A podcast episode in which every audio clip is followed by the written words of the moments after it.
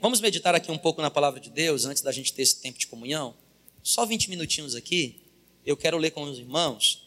É, Isaías capítulo 6, a partir do versículo de número 1. O livro do profeta Isaías, capítulo de número 6, a partir do verso 1. Irmãos, vocês me dão licença, mas eu vou ficar sentadinho aqui um pouquinho, porque eu já estou ficando novo. Né? Isaías capítulo 6. Está rindo, né, Ada? Ri, né? Eu quero ler todos os 13 versículos do capítulo 6. Acho que tem 13 versículos. Tá bom? Então eu, eu peço a sua especial atenção. Olha o que diz a palavra do Senhor, versículo de número 1. No ano da morte do rei Uzias, eu vi o Senhor assentado sobre um alto e sublime trono, e as abas das suas vestes enchiam o templo. Serafins estavam por cima dele. Cada serafim tinha seis asas. Com duas asas cobria o rosto, com duas asas cobriam os pés, e com duas asas voavam. E clamavam uns para os outros. Então havia um clamor. Não era uma voz baixa, era uma voz de clamor. E a letra do clamor era: Santo, Santo, Santo é o Senhor dos exércitos, toda a terra está cheia da sua glória. As bases do limiar se moveram à voz do que clamava, e a casa se encheu de fumaça. Então disse eu: Ai de mim, estou perdido, porque sou homem de lábios impuros. Habito no meio de um povo de impuros lábios, e os meus olhos viram o Rei, o Senhor dos Exércitos. Então um dos serafins voou para mim, trazendo na sua mão uma brasa viva, que tirara do altar com uma tenaz. Com a brasa tocou a minha boca e disse: Eis que ela tocou os teus lábios, a tua iniquidade foi tirada e perdoado o teu pecado. Depois disso, disto, ouvi a voz do Senhor que dizia: A quem enviarei? E quem há de ir por nós? Disse eu: Eis-me aqui, envia-me a mim. Então disse aquela voz: Vai e dize ao povo. Presta atenção. Palavra do Senhor. Vai e dize ao povo: Ouvi, ouvi, e não entendais. Vede, vede, mas não percebais. Torna insensível o coração deste povo endurece-lhes os ouvidos e feche-lhe os olhos, para que não venha ele a ver com os olhos, a ouvir com os ouvidos e a entender com o coração, e se converta e seja salvo.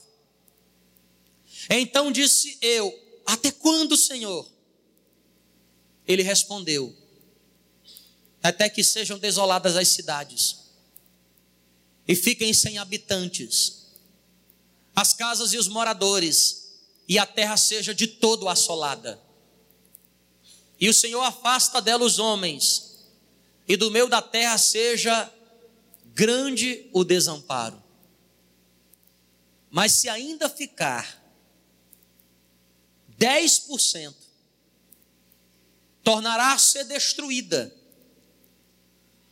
como terebinto e como carvalho, dos quais depois de derribados, ainda fica o toco. Assim a santa semente é o seu toco. Vamos orar. Pai, nós estamos aqui nessa noite e abrimos o nosso coração, abrimos o nosso entendimento para ouvir tua palavra. É uma noite em que nós queremos entrar em comunhão contigo e com os irmãos. Queremos ouvir tua voz. Permita-nos entender o que tu queres comunicar conosco hoje. E só podemos entender se teu Espírito Santo nos abrir os ouvidos. Fale conosco. Fale com todos nós. Esta é a minha oração. Em nome de Jesus. Amém. Amém. Amém. Vocês estão me ouvindo aí atrás? Acho que não estão, né? Se puder levantar um pouquinho mais lá então, Renui. Cadê o Renui? Ou é o 3, eu estou no canal 3 hoje. A senhora está me ouvindo bem aí, irmã Mara? Não, né? Você está me ouvindo, Richard? Ok. Vocês estão me ouvindo aí, gente? Amém? Quem pode me ouvir, diga amém. Eu estava em casa agora aqui antes de vir para a igreja e estava meditando sobre esse texto de Isaías capítulo 6. E o, tema que eu escrevi aqui é: O que pode nos destruir? O que pode destruir o povo de Deus? É uma noite especial, nós estamos aqui juntos para ceiar. E eu quero aqui rapidamente, que o nosso tempo avançou, fizemos o que tínhamos que fazer numa noite como essa, que é vir para adorar a Deus. Mas eu quero deixar esse recado de Deus para a sua vida. E quero falar aqui bem devagar, para que todos possam entender. Eu cresci na igreja e sempre ouvi um jargão que as pessoas na igreja diziam. As pessoas diziam: a única coisa capaz de destruir o povo de Deus é a falta de conhecimento de Deus. Porque Oséias capítulo 6 diz que o meu povo é destruído porque lhe falta conhecimento. Eu me lembro de Juízes capítulo 2, a partir do verso 10, que diz que se levantou uma geração que não conhecia o Senhor. E porque não conhecia o Senhor, foram destruídos. Eu me lembro das palavras de Jesus no Evangelho de Mateus, que ele diz: Errais não conhecendo as Escrituras e nem o poder de Deus falta de conhecimento de Deus.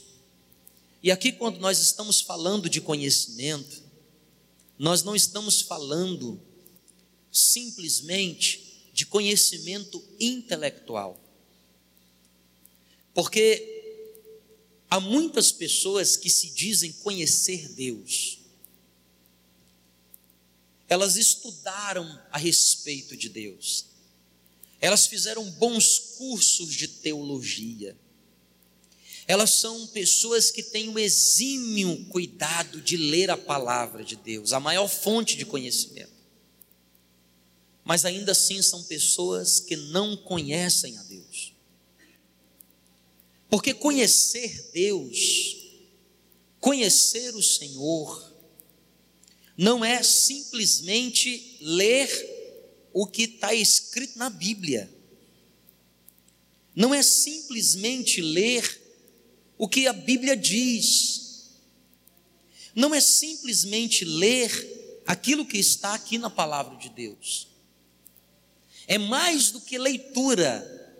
Porque uma pessoa que lê a palavra, mas não a pratica, nunca terá intimidade com Deus. E esta é uma noite que nós estamos aqui reunidos juntos para compartilhar com Deus sobre intimidade, para compartilhar com o Senhor sobre aproximação. Falta de intimidade sempre destruirá o povo de Deus. Sabe por que muitas vezes nós não estamos chegando aos lugares aos quais Deus tem preparado para nós? Porque nós estamos perdendo a nossa intimidade com Deus. Estamos deixando de ser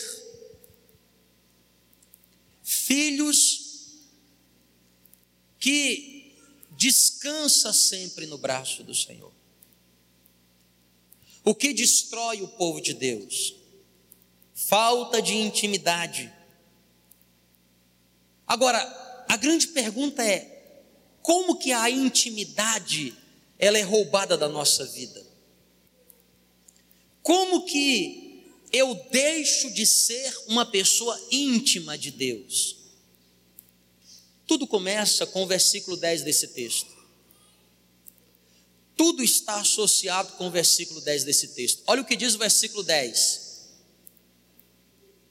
Deus levanta Isaías e, e diz assim: ó, prega uma palavra. Prega, mas prega de protocolo. Prega somente para testemunhar. Por quê? Porque o coração desse povo tornou-se o que, igreja? Insensível. Meu irmão, entenda uma verdade. Nós deixamos de ter intimidade com Deus e uns com os outros quando nós, quando cada um de nós permite que com o passar do tempo o nosso coração se torne um coração duro, um coração insensível. Quando que isso acontece? Você precisa começar a, a ligar o sinal amarelo na sua consciência. Quando você vem para a casa de Deus, mas na casa de Deus você não consegue mais sentir Deus algo está errado quando em qualquer lugar que você se prontifica para adorar Deus, mas você não consegue mais sentir, ter comunhão. O louvor não te alcança, a palavra não penetra e nós entramos e saímos da igreja, perdendo a oportunidade de nos aproximarmos mais do Senhor. E tudo isso acontece porque o nosso coração tornou-se o quê? Tornou-se o quê, gente? Insensível. Perceba, aqui ó, às vezes nós dizemos assim: ah, mas nós temos que ir para a igreja e o culto racional. É verdade, o culto é racional, mas o culto também é sensitivo. Adoro a Deus com a minha mente, mas adoro a Deus com o meu espírito. Quando nós estamos na casa do Senhor, irmão, é o lugar onde nós precisamos sentir insensível, incapaz de sentir. Uma pessoa insensível é uma pessoa que não consegue mais receber o toque de Deus. Quem está entendendo, diga glória a Deus. Quando eu morei no sudeste do país, eu, durante um tempo, apareceu uma mancha. Lembra disso, Kelly? Até hoje tem uma cicatriz. Eu fui na dermatologista e ela dizia assim para mim: Olha, parece que é hanseníase, lepra. Parece. Eu vou tirar um fragmento para fazer uma biópsia, para fazer um teste. Graças a Deus o teste deu negativo. Mas ainda assim ela disse assim: a pele tem característica de ser. Então eu vou prescrever os medicamentos para você tomar. Eu tomei aqueles medicamentos por seis meses, todos os dias um comprimido, e a cada 30 dias um outro tipo de remédio que se tomava no hospital. Por que, que eu estou contando isso para você? Porque a médica dizia para eu fazer um teste simples em casa. Ela dizia para eu pegar algo ponto agudo muito fino. E semanalmente eu fizesse teste na minha pele. Porque quando você tem hanseníase, sua pele torna-se insensível.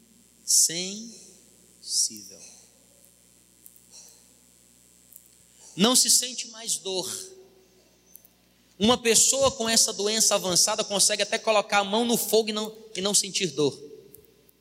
Não é que não queime, queima, mas ela não sente o quê? Dor. Vocês estão entendendo? Quem está entendendo, diga amém. Cuidado quando você estiver na casa de Deus e por algum motivo você não estiver mais sentindo Deus. A insensibilidade destrói a intimidade, que por sua vez nos destruirá. Ah, pastor, mas tem dia que não dá para sentir Deus, não, hein? Tem gente que diz assim: Nossa, pastor, hoje o culto foi tão bom. Nossa, mas foi tão bom louvor hoje. Às vezes me encontra no final do culto e diz assim: Nossa, pastor, mas aquela palavra, em que palavra? Como se tivesse dia em que as coisas são melhores ou piores. Presta atenção, irmão. No dia que você vem à igreja e você não consegue ser tocado por uma canção que se faz, por uma palavra que se prega, por uma oração que é dita, escuta, o problema não está na oração, o problema não está no levita, o problema não está no pregador, o problema está no nosso coração que não se abriu para ouvir. Sabe por que, que muitas vezes nós nos tornamos pessoas insensíveis? Porque nós tornamos o nosso culto protocolar. Nós passamos a viver uma vida de religião. A gente diz assim: hoje é quarta-feira vou para o culto. Mas nós não nos preparamos para o culto, nós não nos sintonizamos com Deus, sequer fazemos uma oração pelo meio do caminho, quem sabe dirigindo, dizendo assim: Deus, eu estou indo para a tua casa, por favor, fale comigo lá. E aí nós transferimos isso tudo para quem? Para o altar. E a gente vem para a igreja e faz da igreja um grande restaurante self-service. Que a gente diz assim, por favor, traz aí um louvor. Com gelo e limão. Por favor, traz para mim uma salada. Não é assim. Quem está entendendo, diga amém. Escuta, querido. Se você não está sentindo mais Deus, no lugar onde você congrega, entenda. O último problema é o lugar. E o primeiro problema está no seu coração. Deus levanta Isaías e diz assim: Isaías, Isaías, sabe por que, que você está conseguindo ouvir a minha voz, Isaías? Sabe por que, Isaías, você consegue me ouvir? Olha o que diz o versículo 8. Verso 8, olha o que diz o versículo 8. Depois disso, ouvi. Depois disso, o quê? É você entender o que estava acontecendo nos versículos 1, 2 e 3. Eu vi o Senhor. Sabe por quê? Porque eu cheguei na casa do Senhor e me prostrei e me rendi. Sabe, queridos, nós aqui na Igreja do Nazareno não temos muito esse costume, mas deveríamos ter. da primeira coisa que a gente fizesse quando entrasse na casa de Deus, era chegar numa cadeira como essa, dobrar o joelho e dizer assim: Senhor, eu estou no corre-corre, Senhor. Deus, eu, eu, eu te agradeço que eu cheguei na tua casa, mas eu dobro o meu joelho aqui antes de qualquer coisa, Senhor. Eu quero me conectar contigo. Eu quero pedir que nesse culto o Senhor fale comigo, porque eu também quero falar contigo. Eu falarei contigo abrindo a minha boca para orar. Eu falarei contigo abrindo a minha boca para te adorar. E eu calarei a minha boca e abrirei os meus ouvidos para ouvir quando alguém falar na palavra.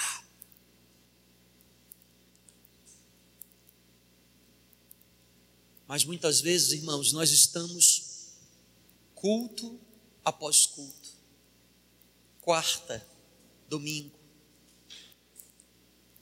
fazemos as coisas de maneira protocolar. Sabe o que é, que é protocolo? Fazemos as coisas como que por obrigação. A gente se torna crente profissional. Como é que é o profissional? Ele chega no emprego e os primeiros dias do emprego, o que é que ele faz? Dá o gás. Chega no horário, cumpre as metas, alguém fala alguma coisa que o aborrece, ele não está nem aí, porque ele está o quê? Querendo se firmar no emprego. Mas depois que ele está firmado no emprego, o que, que ele faz? Estou empregado. Que hora que é para chegar? 8 horas diz, ah, 8 e 15 está bom. Afinal de contas, todo mundo chega 8 e meia. E ele vai se tornando um profissional. O que é, que é o profissional? Aquele cara que faz a sua obrigação automático. Vocês estão entendendo? De maneira automática. Não tem mais paixão. Ei, meu irmão, não permita que o seu coração se torne insensível. Não permita. Não deixe o seu coração endurecer. Olha o que diz Salmos capítulo 51, versículo de número 17. Livro dos Salmos capítulo 51, versículo 17. Olha o que diz, irmãos: sacrifícios agradáveis a Deus são o quê? Espírito quebrantado. O que é que é um espírito quebrantado, irmão? Escuta, sabe o que é um espírito quebrantado? É um espírito. É um espírito. O que é que é quebrantado? A pessoa quebrantada. Ela está quebrada. O que é uma pessoa quebrada? É uma pessoa que aceita qualquer coisa. Está quebrada. Ela está necessitada. E se você tem necessidade, você, escuta, presta atenção. Se você tem necessidade, você não fica reclamando do que recebe. Se há uma necessidade, você diz: Isso aqui é suficiente para mim, Deus. Sabe por quê? Porque nada tenho. Espírito quebrantado. Mas às vezes, irmãos, chegamos na presença de Deus e o Evangelho vai nos transformando, vai mudando a nossa vida. Eu me lembro quando eu cheguei na igreja do Nazareno. Lembra como é que era a nossa vida? Quebrada de tudo. Era ou não era? Nós não tínhamos o que comer, Lembra disso? Era a igreja que nos dava cesta básica. Lembra como é que era o nosso casamento? Para se não lembra. Era uma maravilha, né? Era um céu chamado inferno. Tinha nada para nada, quebrado. Agora chegamos no Evangelho. Olha o que o Evangelho fez comigo. Mudou a minha vida social mudou a minha vida financeira, mudou a minha vida sentimental. E é assim que acontece quando nós chegamos no Evangelho, porque ele é uma boa notícia que transforma.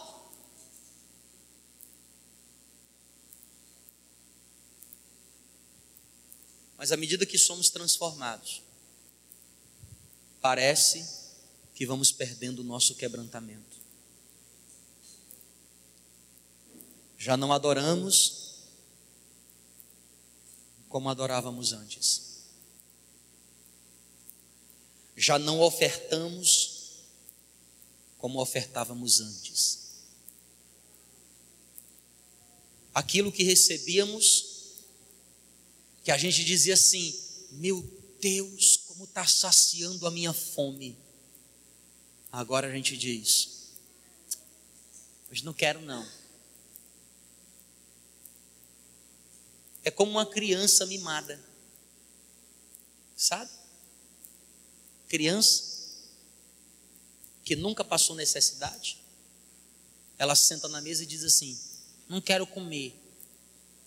Não quero isso não. Porque tem aquilo todo dia.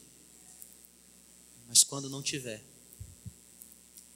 valorizará da mesma forma que a corça na, no tempo da seca, corre todos os seus caminhos para encontrar água.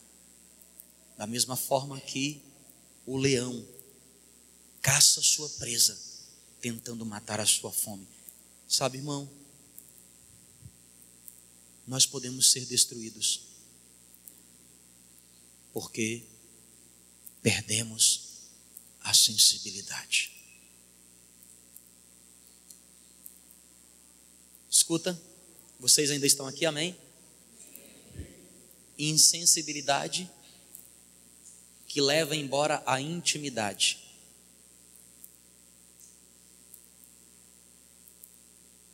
E sabe qual é o melhor termômetro para você medir a sua intimidade? Termômetro. Porque o que é que o termômetro faz? Mede a temperatura.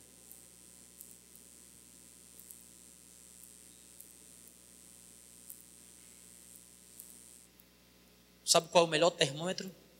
Verso 4 de Isaías 6. Isaías capítulo 6 diz assim: As bases do limiar se moveram à voz do que clamava. Verso 6. O verso 6 diz: Então um dos serafins voou para mim, trazendo na mão uma brasa viva, que tiraram do altar com uma tenaz. Por quê? Porque olha o que diz o verso 5. Isaías olha para si e diz: Eu sou. Sou o quê? Um pecador.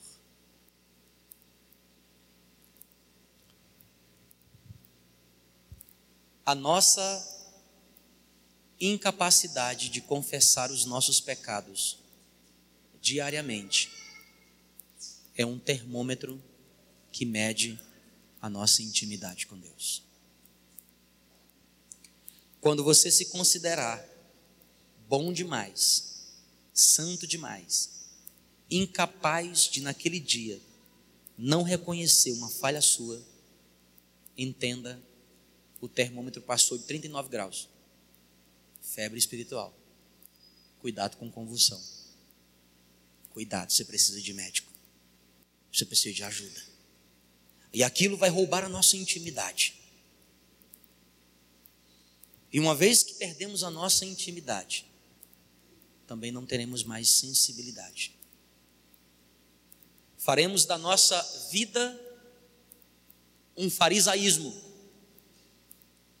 O fariseu que entra na igreja e bate no peito dizendo assim: Senhor, obrigado, porque jejuo duas vezes por semana, dou dízimo de tudo, e não sou como esse publicano.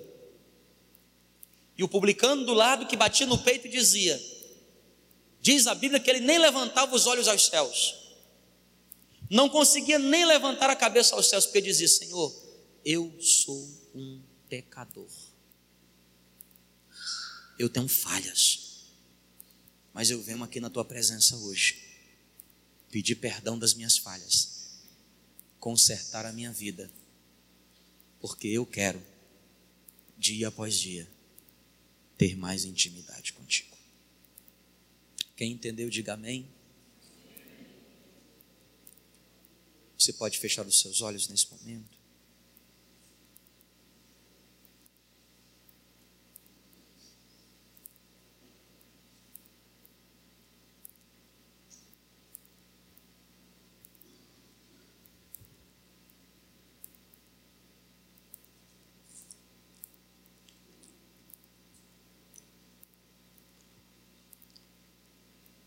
Como foi o culto para você hoje?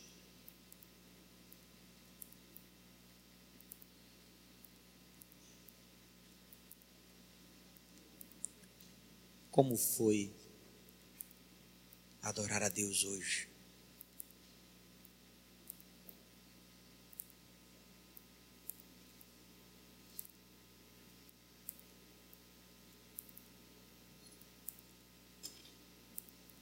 Será que você sentiu hoje aqui Deus falar contigo?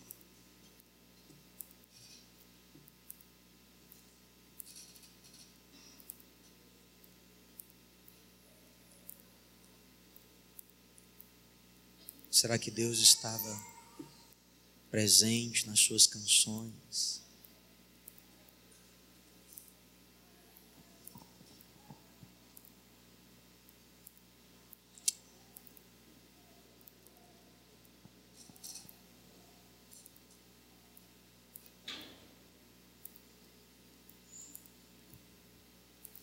Continue com seus olhos fechados na presença de Deus.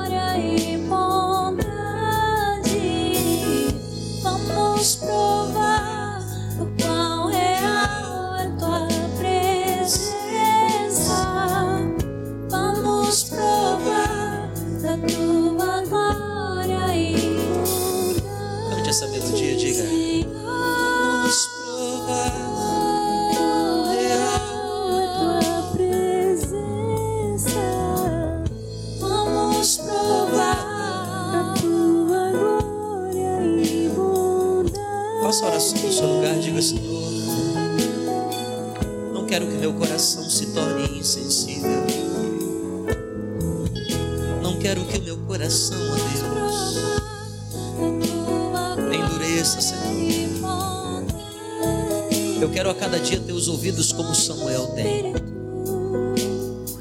Eu quero a cada dia, Senhor, ter os ouvidos como Samuel, que no momento em que as visões eram escassas, ele de madrugada podia te ouvir. Vamos provar. Quão real é tua presença. Vamos provar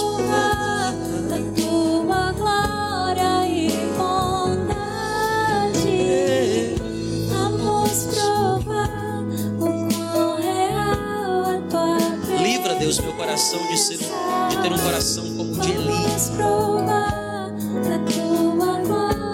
E com o passar do tempo, foi endurecendo. Livra-me disto, porque eu quero a cada dia, Deus, provar e conhecer mais de Ti. Eu não vou deixar, ó Deus, tristezas me afastarem de Ti. Eu não vou deixar, ó Deus, a dificuldade. Não. Eu quero a cada dia. Vamos provar o real é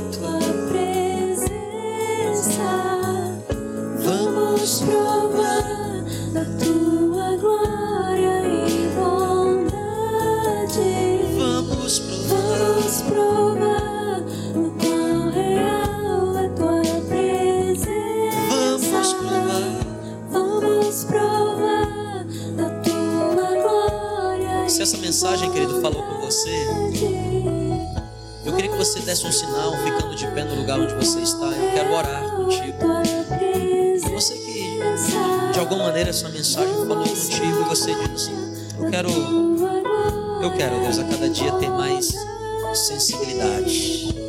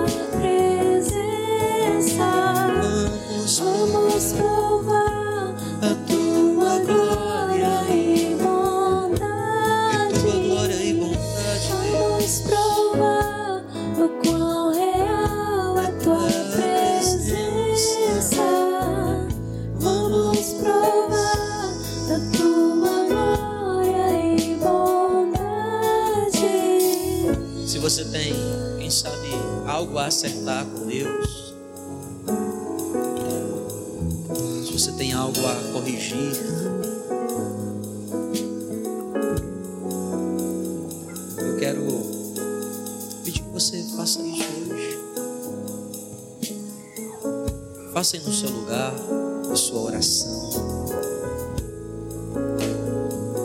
Diga para Deus, Senhor, eu não quero eu não quero deixar que os anos me seguem, que o tempo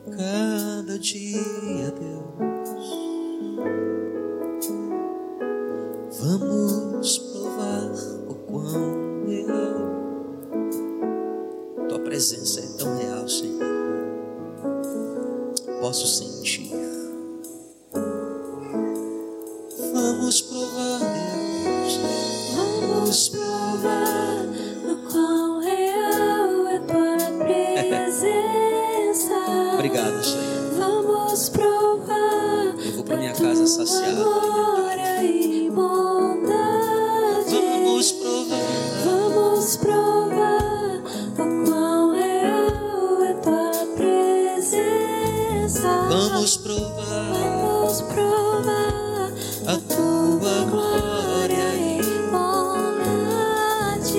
Vamos provar, Vamos provar o quão real é tua presença. Vamos provar, Senhor. Vamos provar a tua Andar contigo todo dia, Senhor.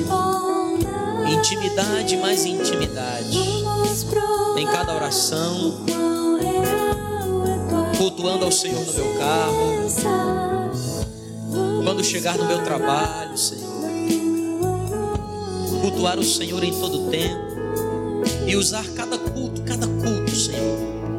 como sendo a última oportunidade que eu tenho para te louvar e para te engrandecer. É. Porque cada culto é particular, Deus. Cada culto é singular. Ah, Pai querido, nós queremos te agradecer.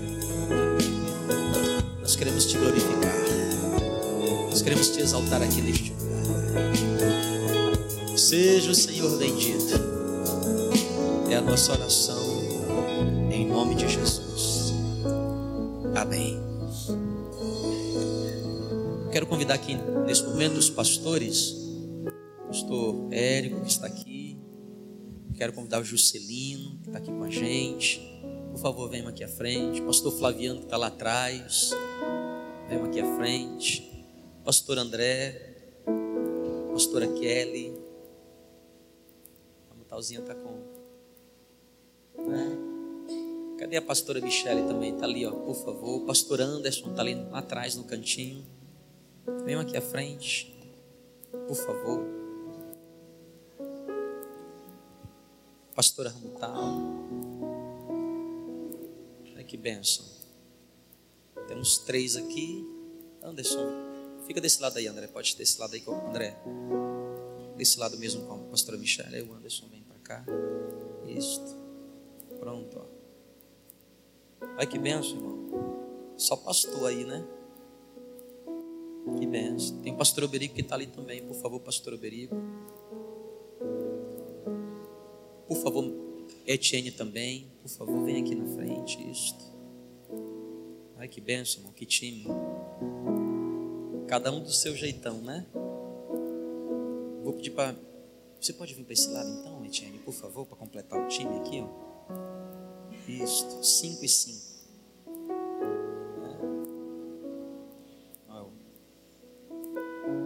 Está faltando mais alguém? Acho que não, né? Hã? Falei. Tudo certinho, né? Pastor para Dedéu nessa igreja tem, hein? Fora os que fogem, né? É assunto para outro dia. O que a palavra de Deus diz? porque eu recebi do Senhor o que também vos entreguei.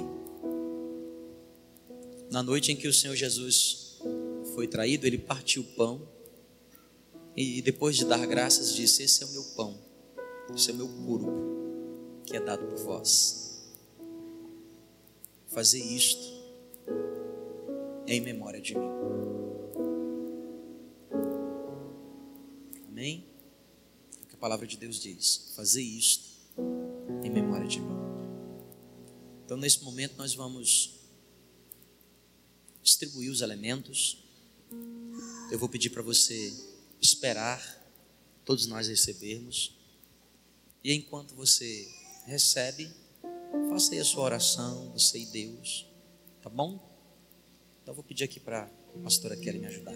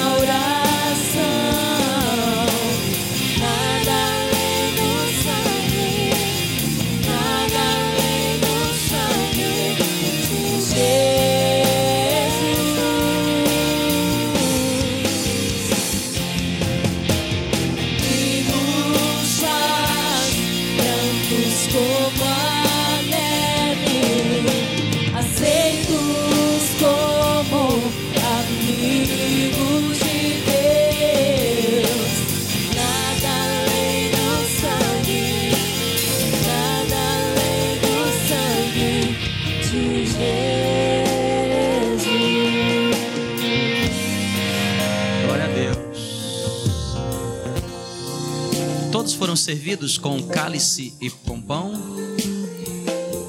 Tem alguém que não foi servido com cálice e pão? Amém. Vamos ficar de pé juntos, então, em nome de Jesus. Deixa eu servir aqui esses irmãos amados.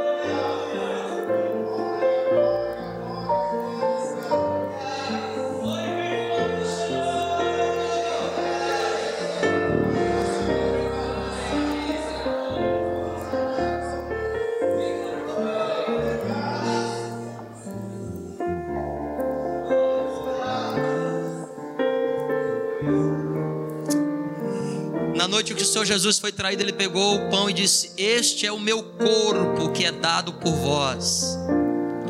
Fazer isto em memória de mim. Comamos então esse pão em memória de Cristo Jesus, queridos, juntos.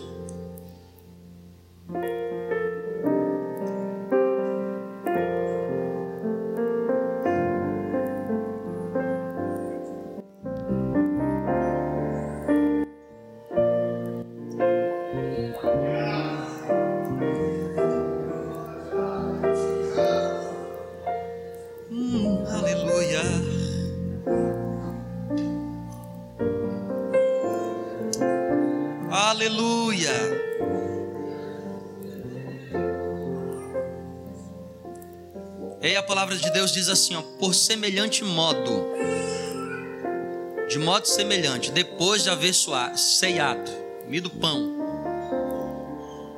ele também tomou o cálice. Mas antes da gente tomar aqui juntos, eu aprendi algo na igreja do Nazareno, e todas as vezes que eu estou com um momento como esse, eu me lembro disso. Às vezes o tempo está avançado como está hoje. Eu quero dispensar o povo, que o povo precisa voltar para casa, mas eu sempre me lembro disso. Me ensinaram assim. E esse ensinamento mexeu no meu coração. Então, os meus professores de seminário, o meu pastor Nivaldo, os meus líderes na América do Sul, sempre dizem a mesma coisa. E o que é? Eles dizem assim: quando nós estamos ceando juntos, nós estamos dizendo no céu, na terra e no inferno que nada pode ser maior do que Jesus que nos uniu. Nada pode ser maior do que Jesus que nos uniu. Nós somos diferentes, né? Somos de países diferentes, temos uma língua diferente. Alguns congregam aqui nessa igreja, outros lá com o pastor Érico, outros lá com o Juscelino, outros lá com pastor Oberico. Temos gente congregando com o pastor Anderson lá em Caracaraí, lá no Teso Vermelho, né? Mas somos diferentes, mas unidos num só propósito. Vozes diferentes, né? Um canta de um jeito, chega numas notas, outros chegam em outros lugares, outros não cantam nada. Bem diferente. Mas nada pode ser maior do que Jesus que nos uniu, não é? Estamos aqui, ó, quinteto aqui da igreja, né? Totalmente diferente. Tem os mais antigos, como Leandro, e o Renuí, e o Marlon. Tem os intermediários, como Ulisses. E tem os mais novinhos, que nem o Cleilson. Todos diferentes. Mas o que é que nos une? O mesmo propósito. Porque unidade não é pensar igual. Eu amo a igreja do Nazareno Ramutal porque ela nos dá liberdade para a gente pensar diferente. Nós pensamos diferente. E às vezes até agimos diferente. Mas nada pode ser maior do que Jesus que nos uniu. Pastor Érico, como se habla isto em espanhol? Nada pode ser maior do que Jesus que nos uniu. Nada pode ser maior que Jesus que nos uniu. Ele fala tão bem o espanhol, né? fala como um venezuelano. Por favor, outra vez. Nada pode unir-nos melhor que Jesus. Não, nada pode ser maior, nada pode ser maior do que Jesus que nos uniu. Nada pode ser maior que Jesus que nos uniu. Amém. Como se fala isso em búlgaro, por favor, Paulina? Se, se, nada pode ser maior do que Jesus que nos uniu. Nossa, entendi tudo, né? Glória a Deus, não é verdade? Aí tem gente que fala como? De maneira mais intelectual, né? Por exemplo, eu gosto de conversar com o Patrício, que ele é um, uma pessoa inteligente. Então, como é que o Patrício falaria? Nada pode ser maior do que Jesus que nos uniu. Não é? Não é lindo? Mas aí tem gente que nem eu, né? Que fala assim: nada pode ser maior que Jesus que uniu a gente. Não é verdade? Como se fala isso lá em. Como é que é com o sotaque lá de Santo Antônio da Alegria? Nada pode ser maior do que Jesus que nos uniu. Maior o que, rapaz? Maior. Glória a Deus. Então, eu sei que nosso tempo aqui está estourado, mas eu vou pedir para você fazer o seguinte: você trocar esse cálice com pelo menos cinco pessoas. E eu vou pedir que você faça isso de preferência com pessoas de outra congregação, não da nossa, da sua própria congregação. Troque esse cálice com cinco pessoas e diga para essa pessoa: nada pode ser maior do que Jesus que nos uniu. Eu vou trocar aqui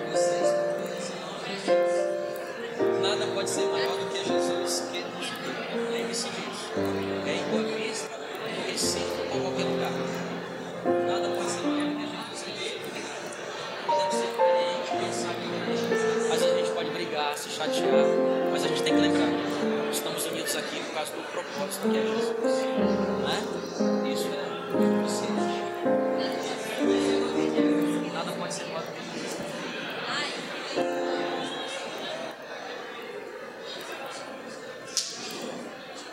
Ei, Cleison. Nada pode ser maior do que Jesus. Nada que nos uniu. Tamo junto. Se você voltar para quadrangular, lembra disso. Estamos unidos. Nada pode ser maior do que Jesus que nos uniu. Lembre-se disso. Sim. É? Ó, você vai. Afastando dos caminhos do Senhor?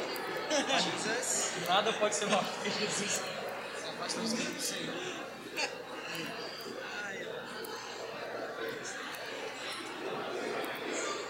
Glória a Deus, glória a Deus, glória a Deus.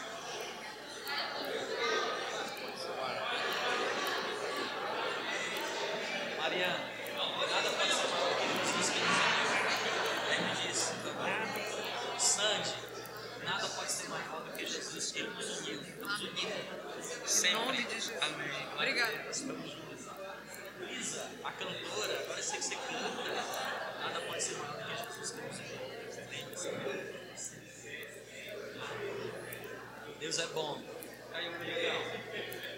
Nada é, nada será jamais maior do que Porque Jesus que nos uniu sempre, esse aí eu verei com Aqui no céu, para sempre.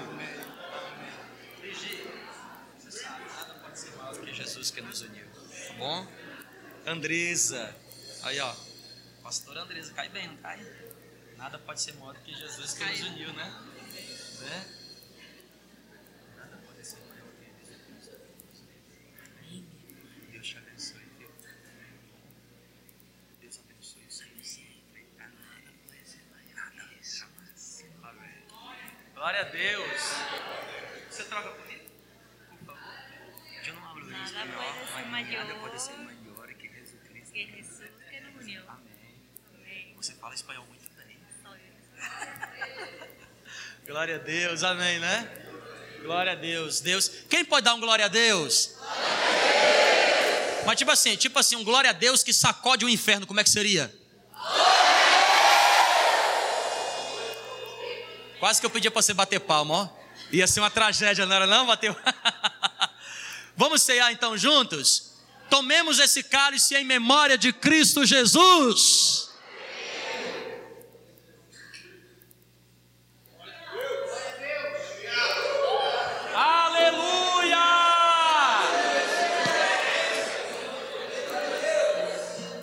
Eu sou livre!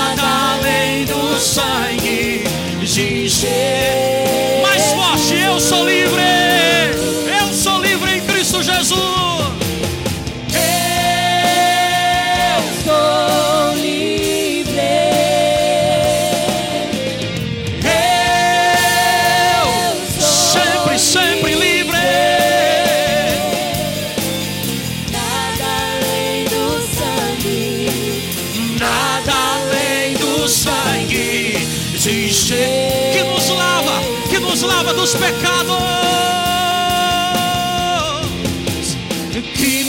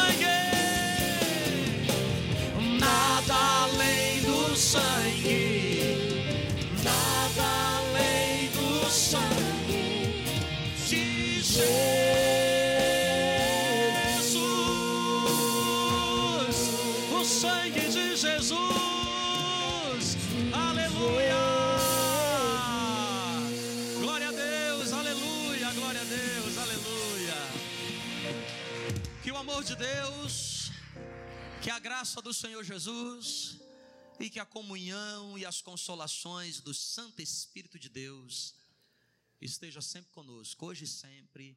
Amém e amém. Deus abençoe a todos.